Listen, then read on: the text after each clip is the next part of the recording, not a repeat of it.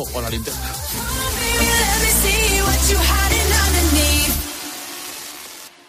A partir de este momento, Cope te da más. Si quieres escuchar la linterna, puedes hacerlo a través de nuestras emisoras de FM y Onda Media. Y si prefieres oír tiempo de juego, puedes hacerlo a través de nuestras emisoras Cope Más. Y por supuesto, puedes escuchar los dos programas a través de las aplicaciones móviles y también en cope.es. Son las nueve, las ocho en Canarias. ¿Qué tal? Soy Ángel Expósito. Seguimos en esta costa de Cádiz, en Barbate, contando la actualidad de este lunes que te resumo en varias claves. Con Expósito, la última hora en la linterna. Cope, estar informado.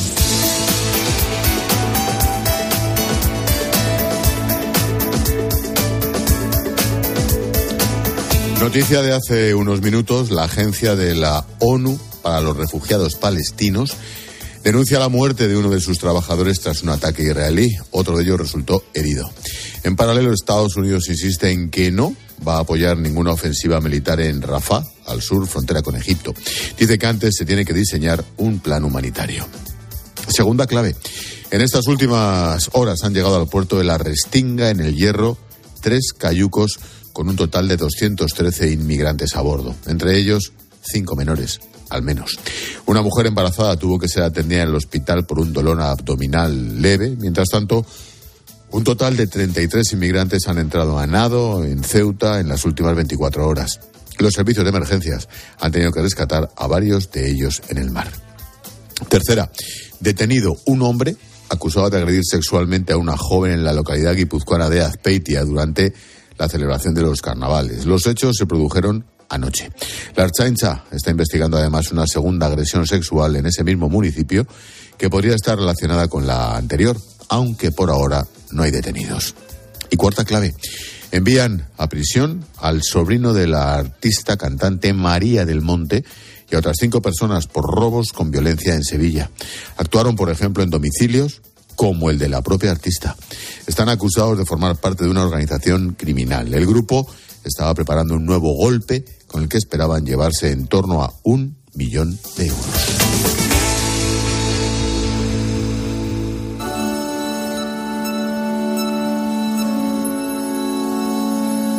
Escuchas la linterna. Con Expósito.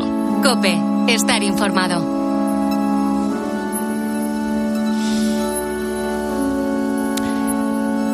Quiero que te sitúes en la noche del pasado viernes a las 10 de la noche. Probablemente estabas preparando los planes del fin de semana, tomando algo con tus colegas o quizás estabas descansando. Mientras poníamos el broche final a otra semana de trabajo, en Cádiz se estaba celebrando la final del concurso de carnaval de este año. La capital andaluza estaba viviendo una auténtica noche de fiesta, pero todo estaba a punto de cambiar. A 75 kilómetros del Gran Teatro Falla, donde se lleva a cabo la celebración, hay una localidad de unos 25.000 habitantes a punto de volver a inundarse por el miedo y el silencio. Noticia de última hora, atención, dos guardias civiles han muerto tras ser embestidos por una narcolancha en Barbate, en Cádiz. Como consecuencia de esa persecución en la que los agentes contaban con mucho menos medios, claro, y con una embarcación menos potente, una de las narcolanchas pasó por encima, provocando la muerte de los dos guardias civiles e hiriendo de gravedad a un tercero. Noticia de última hora, intentaremos ampliar datos, ni qué decir tiene, durante toda la noche. Miguel Ángel Gómez, de 39 años, pertenecía al Grupo Especial de Actividades Subacuáticas de la Guardia Civil, los Buzos. Era natural de San Fernando, aquí al lado, en Cádiz. Tenía pareja y una hija pequeña, 12 años. David Pérez, de 43, nacido en Terrassa y afincado en Navarra, era agente del Grupo de Acción Rápida. Casado, dos hijos. Ambos habían sido destinados a la Ensenada de Barbate para luchar contra los narcos, pero lo cierto es que es muy difícil ganar una guerra cuando te mandan con las dos manos atadas a la espalda.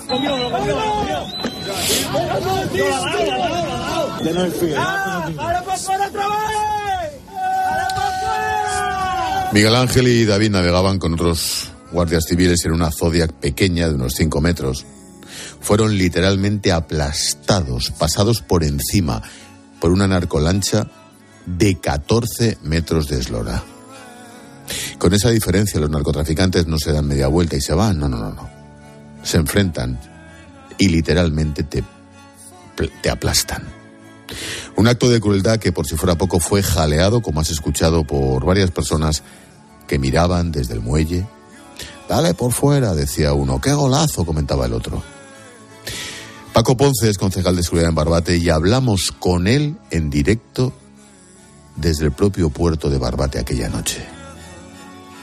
Pone la, piel de, gallina. Yo precisamente estaba allí, teníamos aquí en el puerto seis narcolanchas vacías por eh, refugiándose del temporal y desafortunadamente han arrollado a una embarcación de Guardia Civil que estaban ahí con dos fallecidos y, y un herido. Lo vieron en directo. Nos lo confirmaba Paco en la linterna. Había varias lanchas de narcotraficantes refugiándose del temporal en el puerto de Barbate a la vista de todos. Estaban esperando a que el mar se calmara un poco para seguir con lo suyo. Saben que pueden escapar fácilmente porque no hay un delito que cubra el aprovisionamiento de combustible en el mar. Pero todo esto no es un acto aislado, no. Hasta el Guadalquivir, Santipetri, Barbate, así hasta Sotogrande, Todas estas localidades de Cádiz se ven obligadas a convivir entre la desdicha de estar marcadas por el narcotráfico y la indignación que provoca la falta de medios para luchar contra él.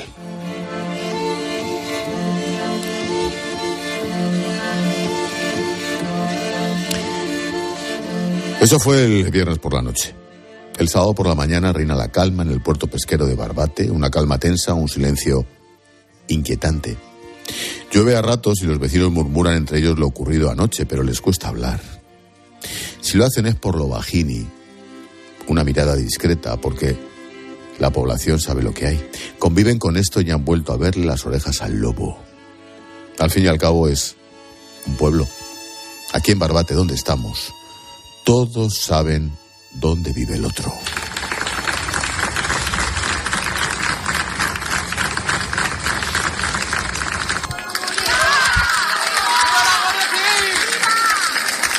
A las 10 de la mañana del domingo, mientras se suceden los minutos de silencio, la Catedral de Cádiz acoge una misa funeral en memoria de Fernando. Me cuentan que el padre de Fernando le montó un follón a Marlasca. A esta hora ya eran cinco las personas detenidas, mientras tanto en la comandancia de la Guardia Civil de Pamplona, la viuda de David protagoniza un gesto durísimo. Impide a Fernando Grande Marlasca, el ministro del Interior, colocar la medalla de condecoración al féretro. Cuando cae la noche, los cinco detenidos ya eran ocho.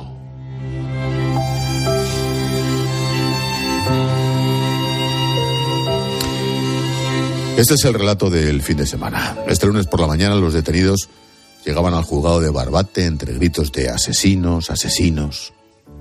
En estos momentos, a falta de emitirse los autos, fuentes jurídicas confirman a COPE que seis de esos detenidos ingresan en prisión. Los otros dos han quedado en libertad con cargos, eran los que fueron a buscarlos. Por eso hoy hemos venido hasta aquí, hasta Barbate, para homenajear a los caídos y para contarte lo que está ocurriendo en el lugar de la noticia. Hoy hablamos del narcotráfico, de la impunidad y de la situación que está viviendo todo este litoral de la provincia de Cádiz.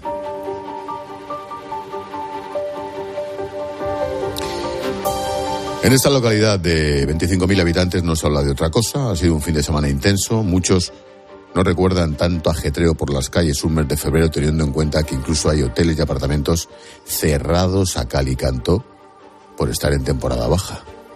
La jornada está siendo complicada debido al mal tiempo que hace hoy. Paseando como no, quien no quiere la cosa, nos encontramos a Diego. Nos levantamos a tres.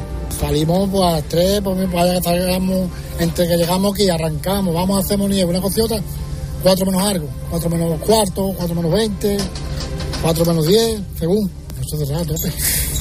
Cuando mejor está en la cama. Y son las dos y podemos seguir tranquilamente aquí.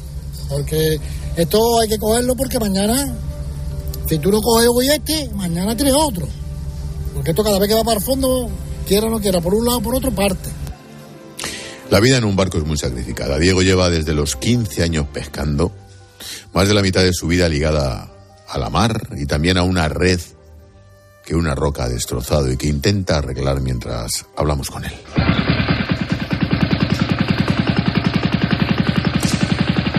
Probando que todo está bien y funciona, nos encontramos a Manuel. No es nada fácil acostumbrarse a la soledad de un barco ni al silencio que rompen las olas del mar durante tanto tiempo. En su mente se mantienen las imágenes de conocidos que hace años salieron un día a faenar y no volvieron nunca. Prefiere no pensarlo mucho e intenta dar valor a las cosas buenas que tiene esta profesión. Nadie quiere la fa que tú estés en la más de tu familia, porque sabes además que es muy sacrificado y, y muy costoso. Son todas las noches y días y días sin, sin poder estar en la casa y sin ver a la familia es duro, se hace duro. Nosotros sabemos que nos vamos, pero nosotros no sabemos si vamos a volver. Nunca vamos a pensar eso, porque si pensáramos así, nadie estaría en la más hoy por hoy. Pero que ese temor siempre lo, lo tiene que lo tiene uno en la cabeza. Tiene 28 años, los últimos días los ha pasado faenando casi todos los días y llama la atención que es de los pocos jóvenes que hay aquí trabajando. Él nos da las claves de por qué chicos de su edad no han seguido sus pasos. Se está perdiendo la más, ya que tú no tienes un sueldo estable.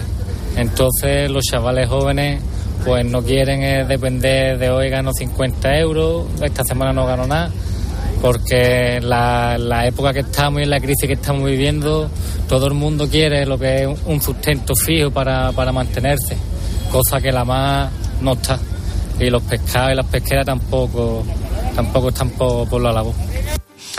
Es imposible no darse cuenta cuando paseas por este puerto de Barbate que se echa de menos a los jóvenes. Ya no están interesados en un trabajo tan duro y en muchas ocasiones muy mal pagado. Nada que ver tiene la imagen que se ve estos días con la que me cuentan de hace 20 o 30 años. Ese camino fácil del narcotráfico es para muchos jóvenes una salida demasiado sencilla. Es mucho dinero en poco tiempo. Como te digo, el día ha amanecido nublado, con algo de viento, una temperatura agradable, fácil de llevar.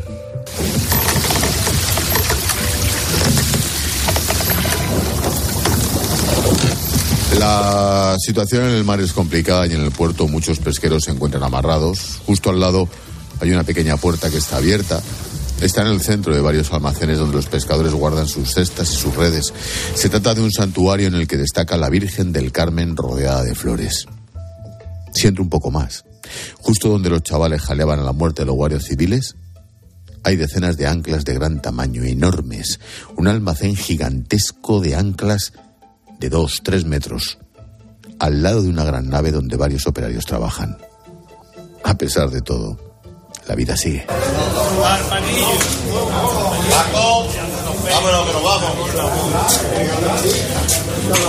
Un café bien caliente, algo de comer, sirve de desayuno para muchos marineros que no van a poder salir a faenar por las malas condiciones del mar.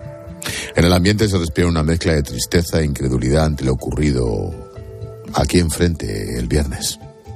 Todo mientras ven por la tele la cruda realidad. ¿Por qué los.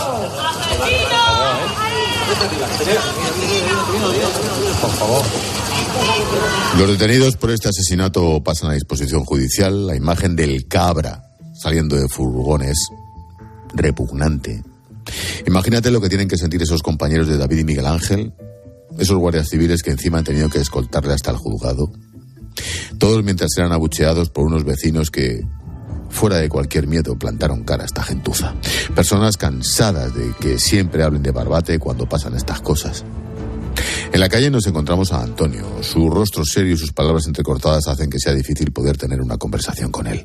Asegura que esta situación se veía venir. Tenía que haber sido antes. Para mí, esto tenía que haber ocurrido antes, para, que el pueblo se hubiese levantado antes. Esto no tenía que haber pasado, esto no tenía que haber llegado a esto. Tenía que haber estado ya los medios eso, tenían que haber estado aquí, para que no hubiese ocurrido estas cosas. Los gritos de rabia se pueden escuchar desde la plaza del ayuntamiento a unos 400 metros del juzgado. El reloj está a punto de marcar las 12. En la puerta destacan tres grandes banderas a media asta con un enorme crespón negro. Justo enfrente, entre la iglesia y el consistorio, hay un parquecito infantil y unas escaleras donde se va amontonando la gente. Y que están dando la vida por nosotros. Que nosotros cuando nos ocurre algo, a los primeros que pillamos son a ellos, ay, aquí, ay, allí. Siempre tenemos a ellos en mente. Cuando vuelves a aquel escenario, a ese lugar en el que ocurrió todo, se te revuelve el estómago, te lo puedo asegurar. Me da la sensación de que por mucho que hubieran hecho David y Miguel Ángel y sus compañeros en esa neumática de juguete, fue imposible frenar esas narcolanchas. En este lugar no hay nadie que controle la entrada y salida del puerto y los narcos circulan con total impunidad.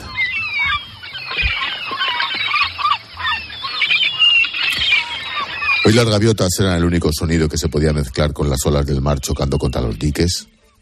Unas condiciones similares tenían estos guardias que se lanzaron al, al matadero, cumpliendo órdenes sabiendo que eso podía acabar con su vida.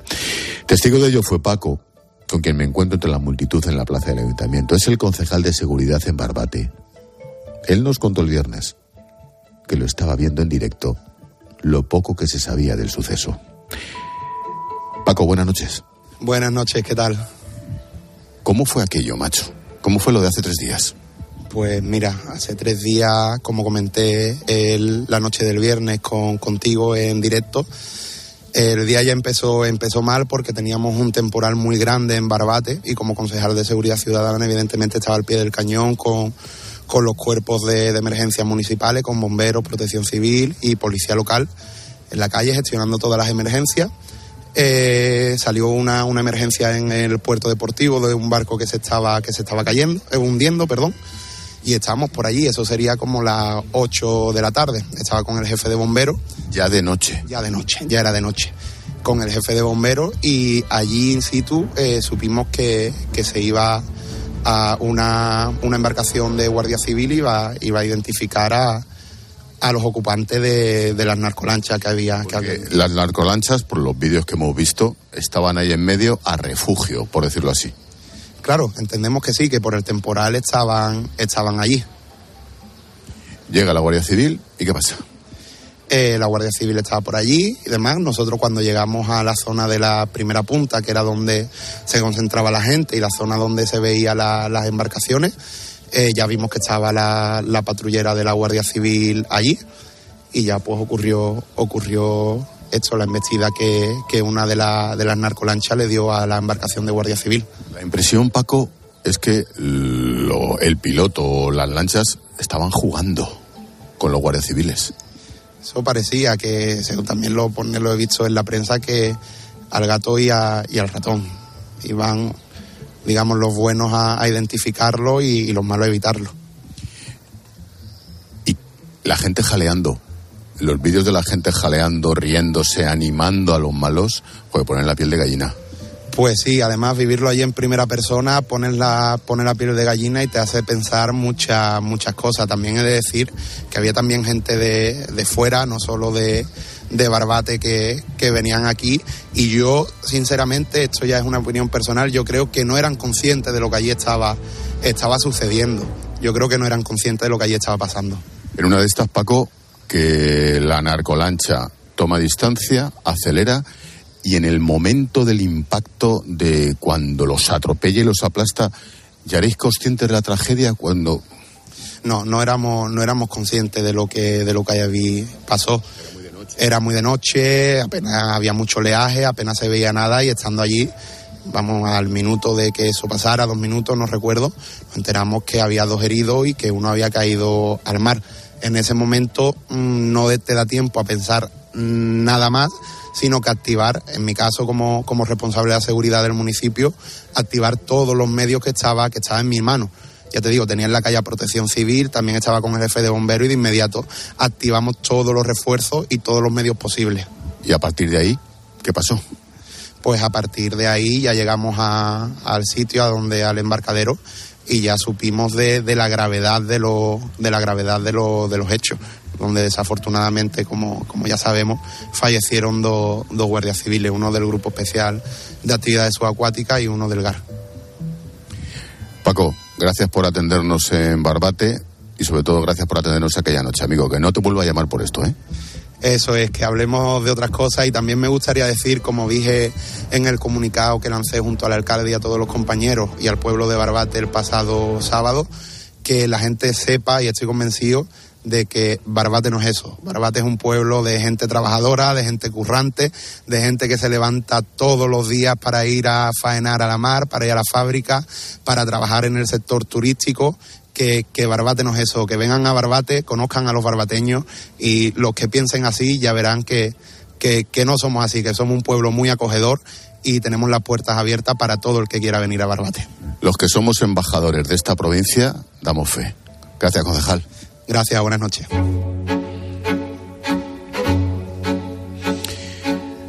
La imagen del ayuntamiento cuando se va acercando el mediodía pone los pelos de punta. Cientos de personas se han acercado para mostrar su repulsa hacia estos tipos que campan a sus anchas en toda esta costa.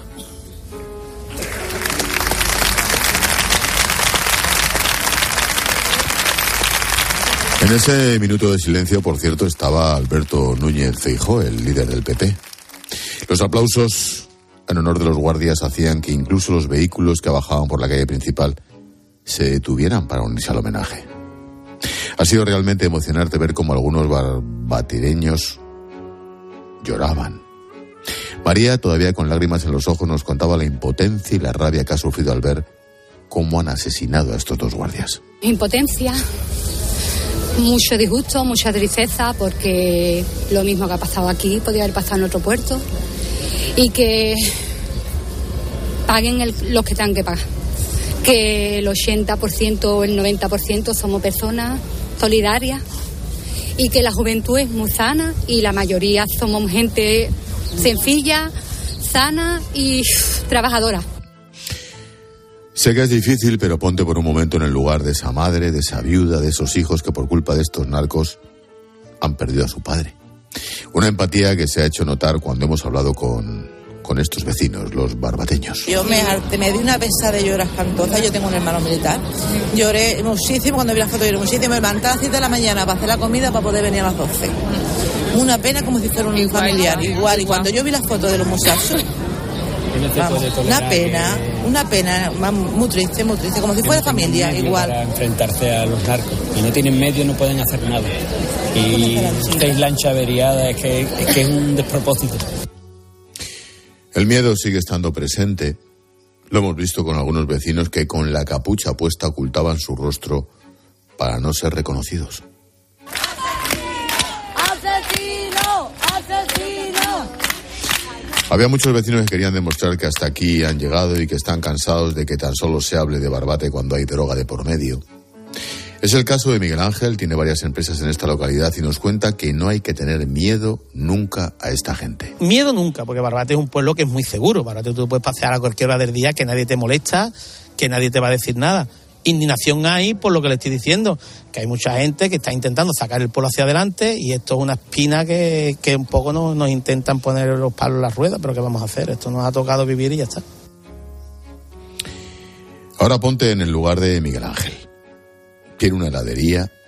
Por culpa de todo esto provocado por el narcotráfico, la gente podría dejar de venir a un sitio que vive, vive mucho del turismo. No hay que olvidar que este lugar ha conseguido salir adelante después de que hace años, en los 80, las mafias y la droga dominaran la localidad. Barbate en los años 80 vivió una época muy jodida, sobre todo por los medios de comunicación que nos estaban azorrando a, a mala leche de una manera incontrolada. Barbate parecía que esto era el Bron y hemos y, afortunadamente a base de trabajo y de insistir hemos sacado Barbata hacia adelante. Que esto es otra loza que nos ha caído, bueno, bueno, ¿qué vamos a hacer? Las autoridades son los que tienen que tomar ahí medidas y no mandar a, a la Guardia Civil al matadero.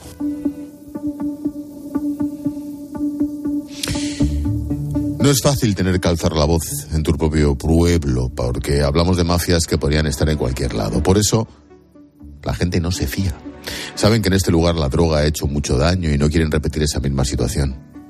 Para Alberto, es el momento de dar un puñetazo sobre la mesa. Aquí hay mucha gente trabajadora y gente que le repugna lo que está sucediendo.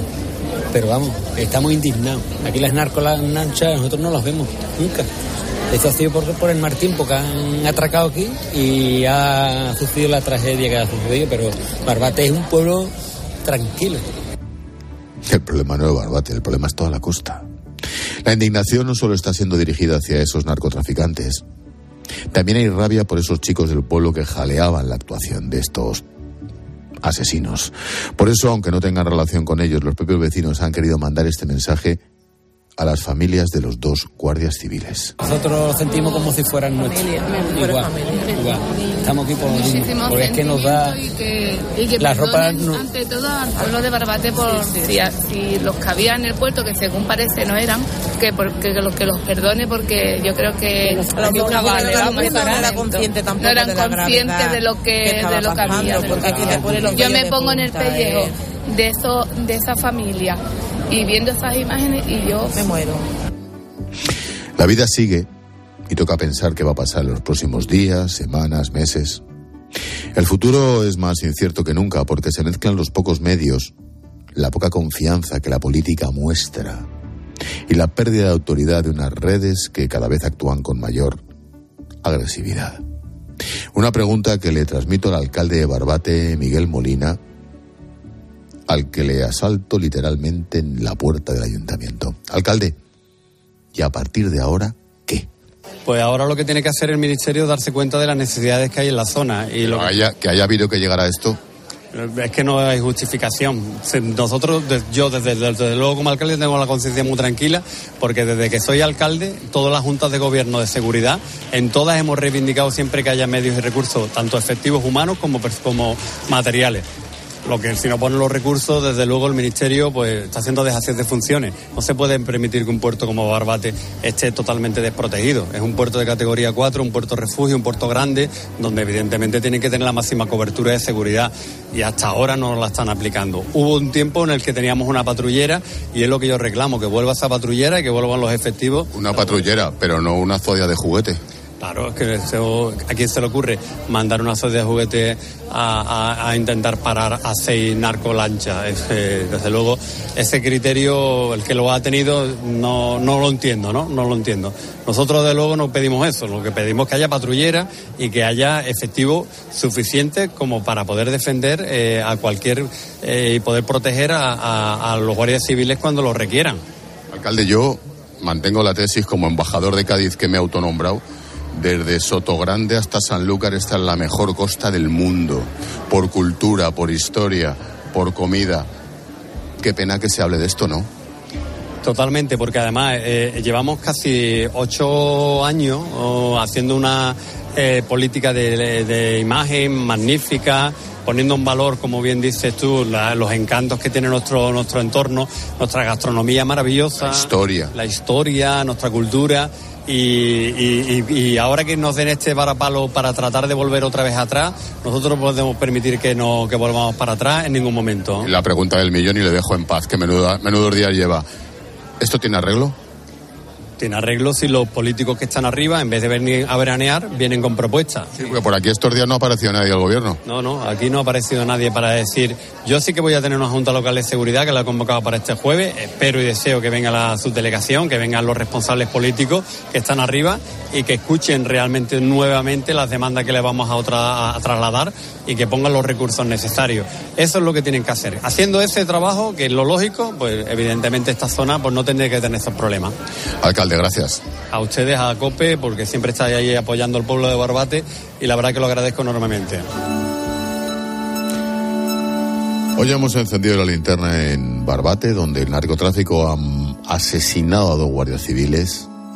Miguel Ángel Gómez, 39 años, pertenecía al Grupo Especial de Actividades Subacuáticas, deja pareja y una hija.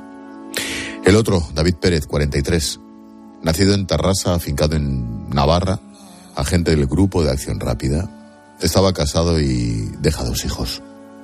El pueblo de Barbate ha salido a la calle para recordar su figura, reivindicar más medios, para poder luchar contra unos narcos, contra unos traficantes de cualquier cosa que actúan con total impunidad.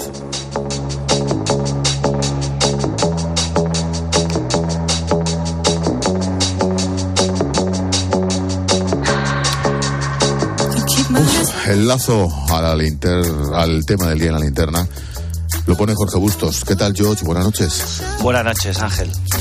Jo, macho, la piel de gallina, tío. No te puedes imaginar lo que es esto.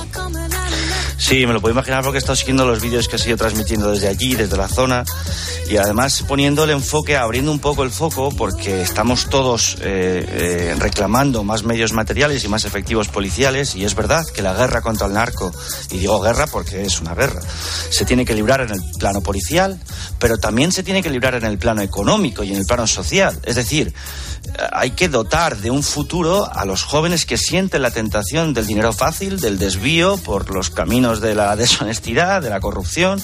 Sabemos cómo el narco ha erosionado democracias ahí donde se ha instalado. Tenemos todos los ejemplos de América Latina, como el narcotráfico se ha cargado eh, democracias con esa promesa de dinero fácil. Y, claro, esta tentación la sienten muchos chavales que, que acaban siendo destruidos moralmente y que prefieren, en vez de trabajar y en vez de, en vez de hacerse eh, hombres por el camino de la rectitud, aunque está peor recompensada, pues eligen el camino rápido, fácil y se convierten en personajes como el tal Kiko el Cabra, ese asesino. ¿no?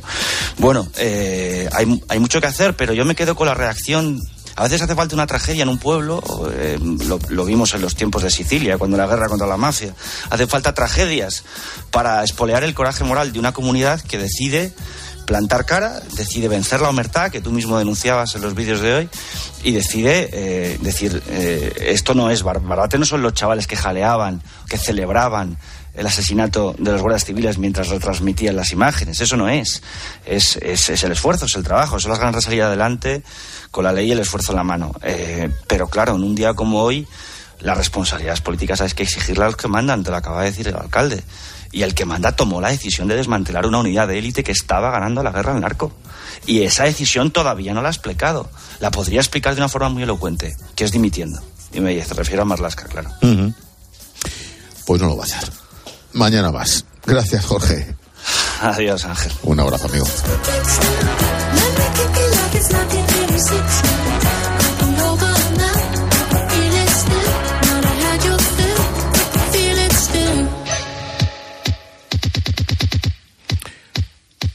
Hola, Paloma. Hola Ángel.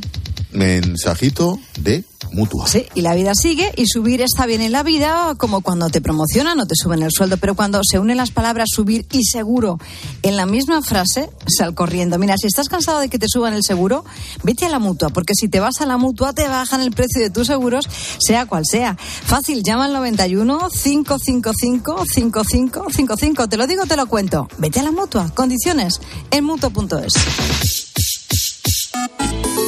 Sigue a Ángel Expósito en Twitter en arroba expósito cope y en arroba la linterna cope, en facebook.com barra la linterna y en Instagram en expósito guion bajo cope. Entonces me abraza y no hay lugar en el mundo en el que me pueda sentir más seguro. Soy Luis García Pie de Hierro, escritor y poeta. Este 14 de febrero te queremos desear feliz día de San Valentín. El corte inglés. En tienda, web y app. Escuchas Cope. Y recuerda, la mejor experiencia y el mejor sonido solo los encuentras en cope.es y en la aplicación móvil. Descárgatela.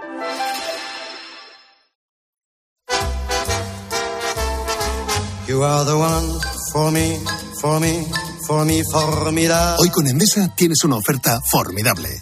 Elige Formidable Solar y ahorra 1.300 euros en dos años. Además, instala tus placas solares desde solo 58,97 euros al mes. Porque todo Endesa es formidable. Consulta condiciones y contrata ya en el 990 90 16, en los puntos de venta Endesa o en endesa.com y empieza a ahorrar. Hay. En Flexicar hay muchos más. Hay muchos más. En Flexicar hay muchos más. En Flexicar hay muchos más. En Flexicar. Flexicar, muy flexi, muchos cars. Quiero explorar sin importarme cuando volver el exterior.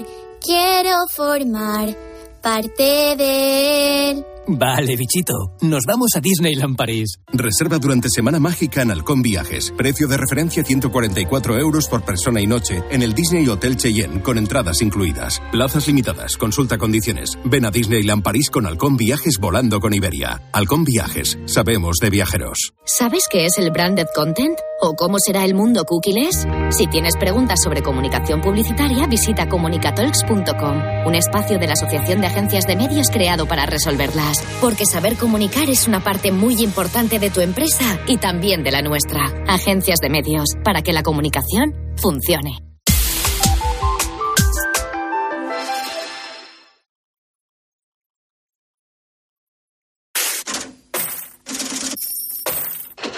Expósito. La linterna. Cope. Estar informado.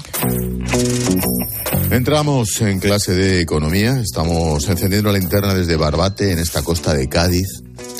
Ponemos el foco en el problema del narcotráfico. En los 260 kilómetros de la costa gaditana se han incautado en los últimos cinco años casi 1.700 toneladas de droga. Se han investigado o detenido a cerca de 20.000 personas. El problema tiene una derivada económica evidente. ¿Cómo afecta el narcotráfico a la economía de la zona y a la economía española? Iván Alonso, buenas noches. ¿Qué tal Ángel? Muy buenas noches.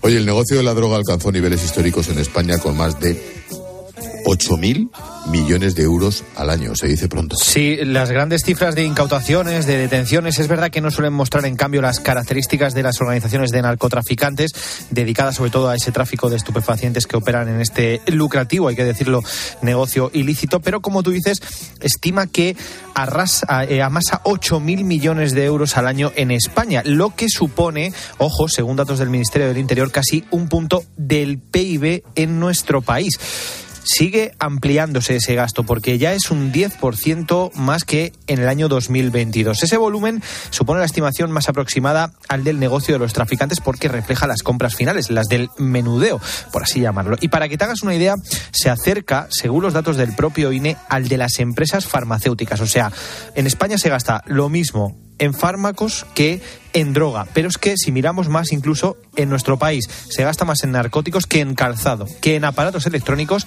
y que en electrodomésticos. Pilar García de la Granja, buenas noches. ¿Qué tal, Ángel? Buenas noches. Es que las cifras ponen los pelos de punta. ¿eh? Un punto por ciento del PIB solo en narcotráfico. Ojo, que se sepa.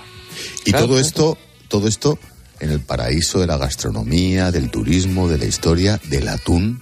Qué cosas, ¿eh? Bueno, es que yo creo, eh, estamos ahora en Barbate, estás ahora en Barbates, ¿no? Pero en general España tiene un problema con, con el narcotráfico y con la droga, ¿no? Y es evidente que somos la puerta de entrada a Europa desde África y que también somos puerta de entrada desde, desde América Latina, ¿no?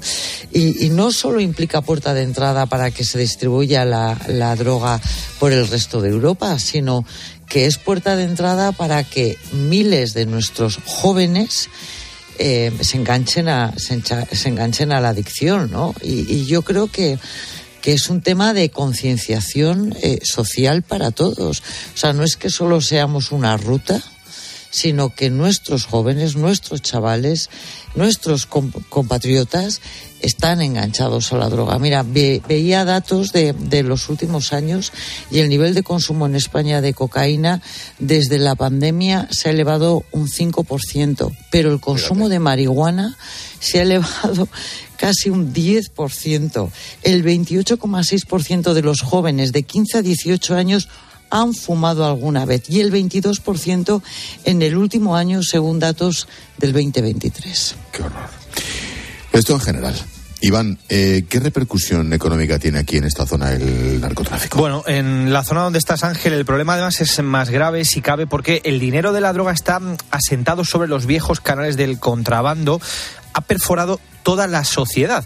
El motor económico mm, de esa sociedad gaditana, el dinero que llega a los bancos, a las empresas, a los grandes y pequeños mm, negocios, dicen los que saben, procede en gran parte del narco. Dicen que parte de esa sociedad está podrida en ese sentido. Un ejemplo es el altísimo nivel de desempleo que hay allí, un 30%, esa es la tasa general en esa zona donde te encuentras, que se eleva hasta el casi 50% entre los jóvenes. O lo que es lo mismo, uno de cada dos no trabaja allí. O no trabaja al menos de forma legal. De las tasas más altas de toda Europa. ¿Por qué? ¿Qué motivos hay detrás? Pues, por ejemplo, lo habéis contado, que un chico gana allí mil euros por solo avisar si viene la policía, tres o cuatro mil por descargar fardos de una lancha en la playa y ya ni te cuento miles y miles y miles de euros solamente por transportar la droga en esas embarcaciones.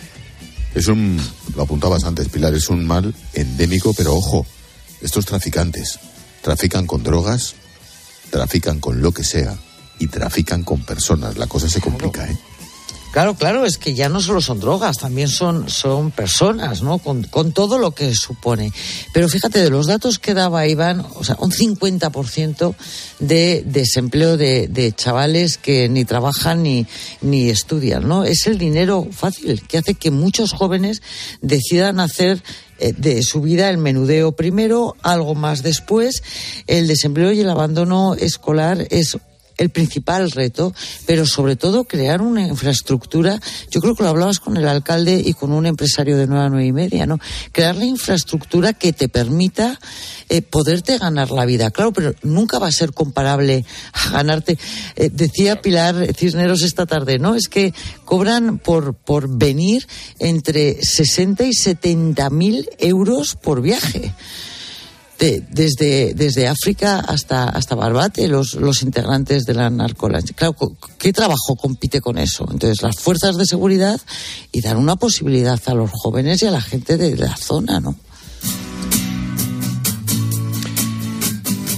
Se cumple una semana del inicio de las protestas de los agricultores por toda España. También hoy ha sido el segundo día de la huelga indefinida de transportistas. Enseguida vemos cómo han transcurrido, pero antes vamos a fijarnos en otro sector del primario, que también se está planteando parar. Sí, la pesca. Esta tarde había prevista reuniones para decidir si se unen o no a los transportistas y agricultores. No habrá paros, en principio, por ahora, pero la situación, la situación en el mar es muy complicada. Así que ya que estamos aquí en el sur, en la costa, en este puerto de Barbate, el templo del atún, de la levantá y del ronqueo, Vamos a ver cómo está este sector esencial en nuestra economía. Tomás Pacheco es el presidente de la Asociación Barbateña de Empresarios de Pesca. Tomás, ¿qué tal? Buenas noches. Buenas noches. Cuando uno entra en este puerto de Barbate, tengo la, la impresión de que entras como perico por tu casa. Pues sí, desgraciadamente, mucho a pesar, muy a pesar del sector pesquero de todos los compañeros y de todas las, entidades asociativas que, que estamos en este puerto, mm, nos da miedo venir a nuestras empresas a ver la situación que nos la encontramos por el abandono total que tiene este puente.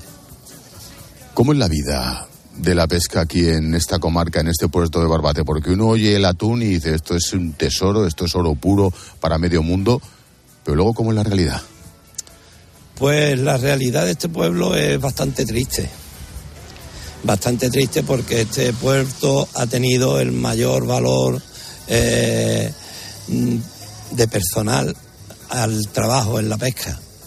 Esta ha sido la flota mayor de cerco en la provincia de Cádiz, donde cuando teníamos acuerdo con Marruecos, buenos acuerdos con Marruecos, era un pueblo bastante próspero, muy próspero, y donde paulatinamente por las decisiones de la Unión Europea junto con los gobiernos españoles nos están coartando al 100%. ¿Cuándo se jodió la cosa? ¿Cuándo empezó a joderse la cosa? Bueno, pues la cosa se empezó a joder. Yo lo parto, el punto de partida lo inicio en, en el no acuerdo con Marruecos con Emma Bonino. Creo que fue en el año 99 ahí hubo un, un golpe duro por parte de la Unión Europea donde no nos buscó alternativa y la única alternativa que nos buscó fue los desguaces. Que, que desgraciadamente ahora que el, que el sector pesquero los necesita, nos los quita. Y nos da otro palo más. Estos últimos días se está hablando mucho del campo, con toda la razón. Se habla del transporte, con toda la razón. ¿Nos estamos olvidando los pescadores? No, los pescadores eh, no es que nos estemos olvidando, es que hemos, hemos sido suficientemente torpe para no estar junto con los compañeros agrícolas. Es una decisión que todavía muchos no entendemos, porque teníamos que haber estado hombro con hombro junto con los pescadores, con los agricultores y, y ganaderos. Porque los problemas, en el fondo, la base es la misma. Pues sí, los problemas siguen siendo iguales como sector primario que somos. Estamos maltratados por donde quiera que, nos da. Mm, coger una caja de pescado mm, en el Golfo de Cádiz nos puede costar 7 u 8 euros y, luego llegamos a la loja y las vendemos por 3. Eso es incomprensible. Eh, desgraciadamente en este pueblo hemos tenido oh, bastantes problemas laborales por, e- por esos temas. ¿De qué viven los jóvenes aquí? O sea, no, no voy a simplificar, ¿eh? no voy a decir que como se acabó la pesca y se acabó el sector primario, se dedican todos al narco. Pero tendría su lógica, ¿no? Hombre, yo no sé. el- No se puede generalizar. No se puede generalizar porque eh, mm, la incidiocracia de este pueblo es de, de ser de gente muy buena gente y de gente muy trabajadora. Eh, ese, ese cáncer, desgraciadamente, está en todos los mm, pueblos. No solo de la provincia, eh, el tema de drogas está en todas las ciudades, está en todos sitios. Que aquí, por dejación de, de las administraciones, este puerto eh, sea un punto caliente que nunca entenderemos cómo se quitó el control de la puerta, es inadmisible que un punto caliente donde eh, hemos tenido acuerdo con terceros países como puede ser Marruecos, no hubiese controles, ni de perros ni de nada. Eh, que estamos a 14 o 15 millas de, de Marruecos y haya esa dejación por parte de las administraciones, esto era un- una muerte anunciada. Que, que tenía que suceder lo que desgraciadamente ha sucedido a, Y la última, volviendo a la pesca, volviendo al negocio y al trabajo. ¿Cuál es el futuro? Pues el futuro es bastante incierto. Ya a la vista está. Quedamos unos 25 o 27 barcos. El problema es que desgraciadamente los que tienen las empresas mm, tienen que tirar para, para adelante, junto con los problemas que estamos teniendo, como puede ser eh, falta de cuotas, falta de renta- rentabilidad en las empresas y a su vez el relevo generacional. ¿Quién se va a acercar al sector pesquero? Un sector pesquero cuando la vida te da otras opciones, que sea negligentemente o no negligentemente, pero que tú vives como un marqués. Mm, Sí, sí. Está claro, no hace falta que más detalles. Tomás Pacheco, presidente de la Asociación Barbateña de Empresarios de Pesca. Gracias y suerte, amigo. Pues nada, muchísimas gracias a vosotros, a todos los medios, y concretar que Barbate no es solo el, eh, puerto de droga. Barbate es un, puer- un- puerto que tiene esta incidencia con la droga porque las distintas administraciones se le han dejado la puerta abierta a este puerto para que los narcos de otros sitios, de otros pueblos, vengan aquí a, a ejercer su actividad. Gracias, Tomás. Gracias a vosotros. Pilar, el dato, el dato es brutal. Les cuesta 7, 8 euros sacar una caja de pescado y lo venden por 3. Es No, no. imposible. Claro que es imposible, ¿no? Pero fíjate que en el sector primario todos al final se quejan de lo mismo, ¿no? Da igual la pesca, la agricultura que la Sí. ganadería. No hay relevo generacional y además no se pueden pagar buenos salarios. ¿Por qué? Bueno, pues porque hay un abandono de, en este caso, los pescadores por parte de las instituciones. Y además, ¿qué hacen las instituciones en vez de ayudar? Pues mira, crujirte impuestos, a burocracia, no valorar el trabajo. Se está deshumanizando el trabajo. Trabajar es malo. ¿No? Está- se está lanzando ese mensaje. Esforzarse es malo, un trabajo que te cueste, todo, todo es malo, ¿no? Y en el caso de, de la pesca es cierto que, que desde hace muchos años, eh, con esto de la reducción de, de los, de los lugares para la pesca, especialmente de los caladeros con, con Marruecos, eso ha afectado a toda Sí. la costa de- del sur de España, ¿no? Lo que les faltaba. Bueno, los pescadores pueden ser también los próximos que se unan a unas huelgas, a unos paros que seguimos viendo en España con los agricultores. Es verdad que ha bajado de momento la intensidad de las protestas, los cortes de carretera, las tractoradas, aunque seguimos viendo algunas. Y también consecuencias. No queremos más subvenciones, no queremos más dinero. Queremos que nos quiten burocracia. Y entre quitar burocracia está quitar políticos, políticos y funcionarios que le estamos dando de comer a un montón de parásitos. Y la naturaleza es sabia. O te quitas los parásitos o los parásitos terminan contigo. Qué bien se le entiende, ¿eh? Es Antonio, agricultor en Mérida. Ha sido Extremadura uno de los puntos de estas nuevas protestas, pero también ha habido problemas en carreteras secundarias de Andalucía, Aragón, Valencia, el sur de Madrid. Esta huelga no está teniendo tanto seguimiento como se esperaba, por lo menos ahora. De hecho, los principales mercados de España como Mercamadrid están funcionando con normalidad. Pilar, ¿cómo lo ves una semana después? Bueno, el mar de fondo está, ¿eh? Y, y, yo creo que el mar de fondo no solo va a estar, sino que va a continuar desde luego hasta las elecciones europeas y vamos a ver qué, qué, es lo que sucede. Oye, qué bien que funcione con normalidad Mercamadrid y el resto de mercados, ¿no? Protestar sin, sin detener la, la actividad eh, económica y ese flujo de, de mercancías, ¿no?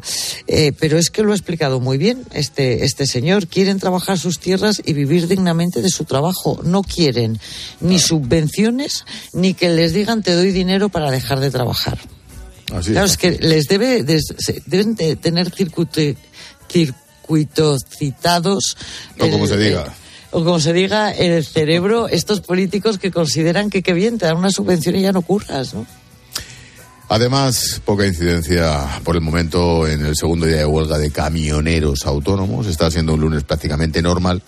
Por ejemplo, como decíamos, en Mercamadrid con la entrada de 800 camiones a lo largo de la jornada. Marta Ruiz, buenas noches. Buenas noches. Eh, jornada prácticamente sin incidencias para la gran distribución en esta segunda semana de tractoradas y segundo día de paro indefinido de la plataforma en defensa del transporte, la minoritaria, con escaso seguimiento, por lo que solo se han registrado retrasos puntuales en Sevilla, Barcelona o Zaragoza, pero sin riesgo en el suministro. Sin embargo, desde el sector advierten Francisco Aranda, presidente de la patronal logística 1. Pero para poder seguir garantizando el abastecimiento es fundamental que la Comisión Europea apruebe la excepcionalidad en los tiempos de conducción y descanso. Porque las tractoradas siguen tras recorrer hoy las carreteras de Alicante y la Comunidad de Madrid. Las organizaciones agrarias Asaja, Coac y UPA invitan mañana a salir en La Rioja y Zaragoza.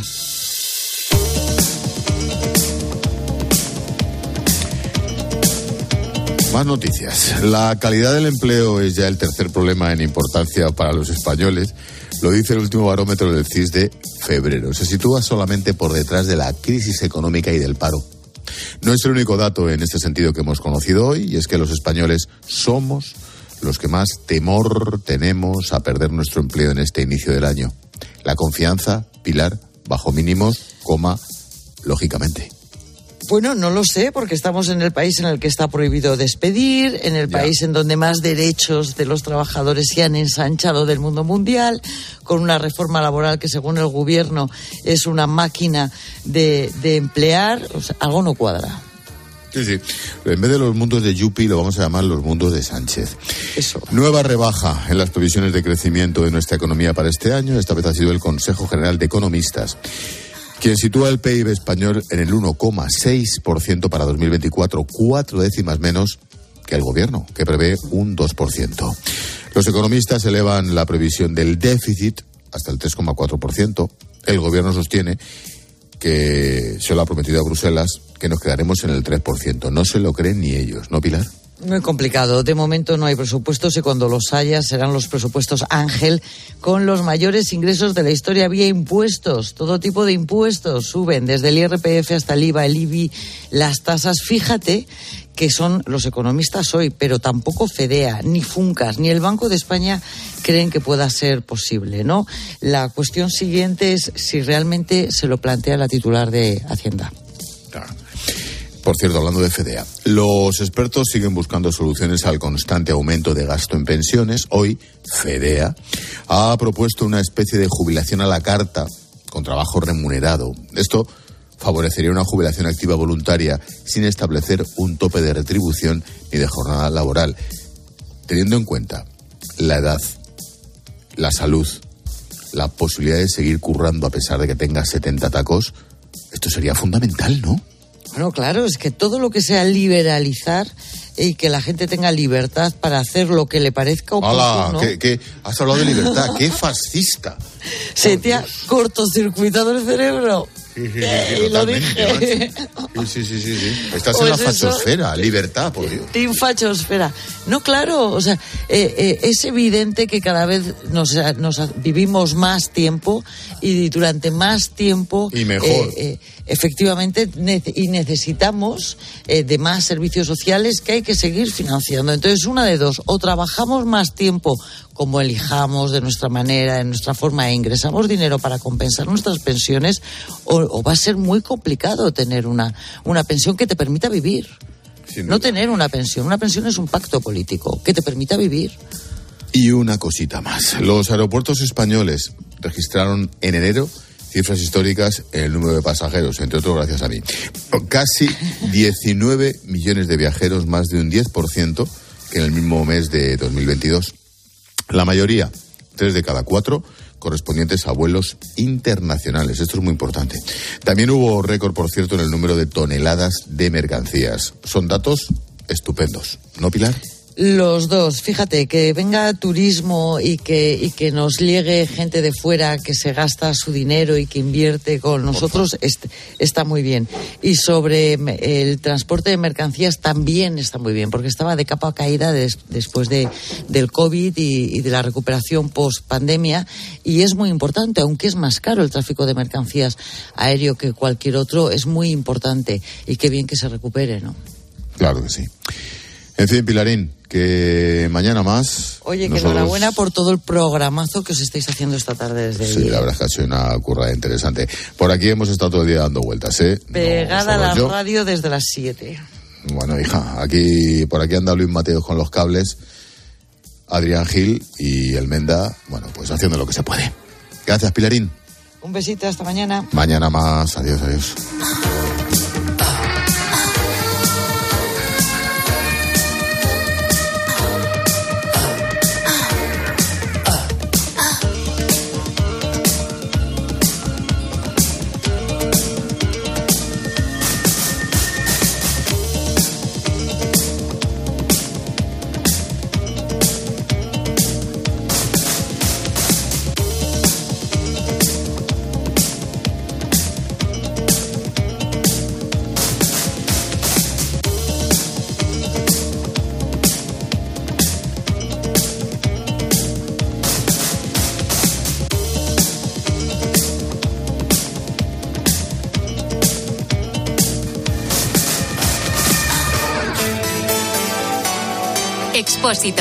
La linterna.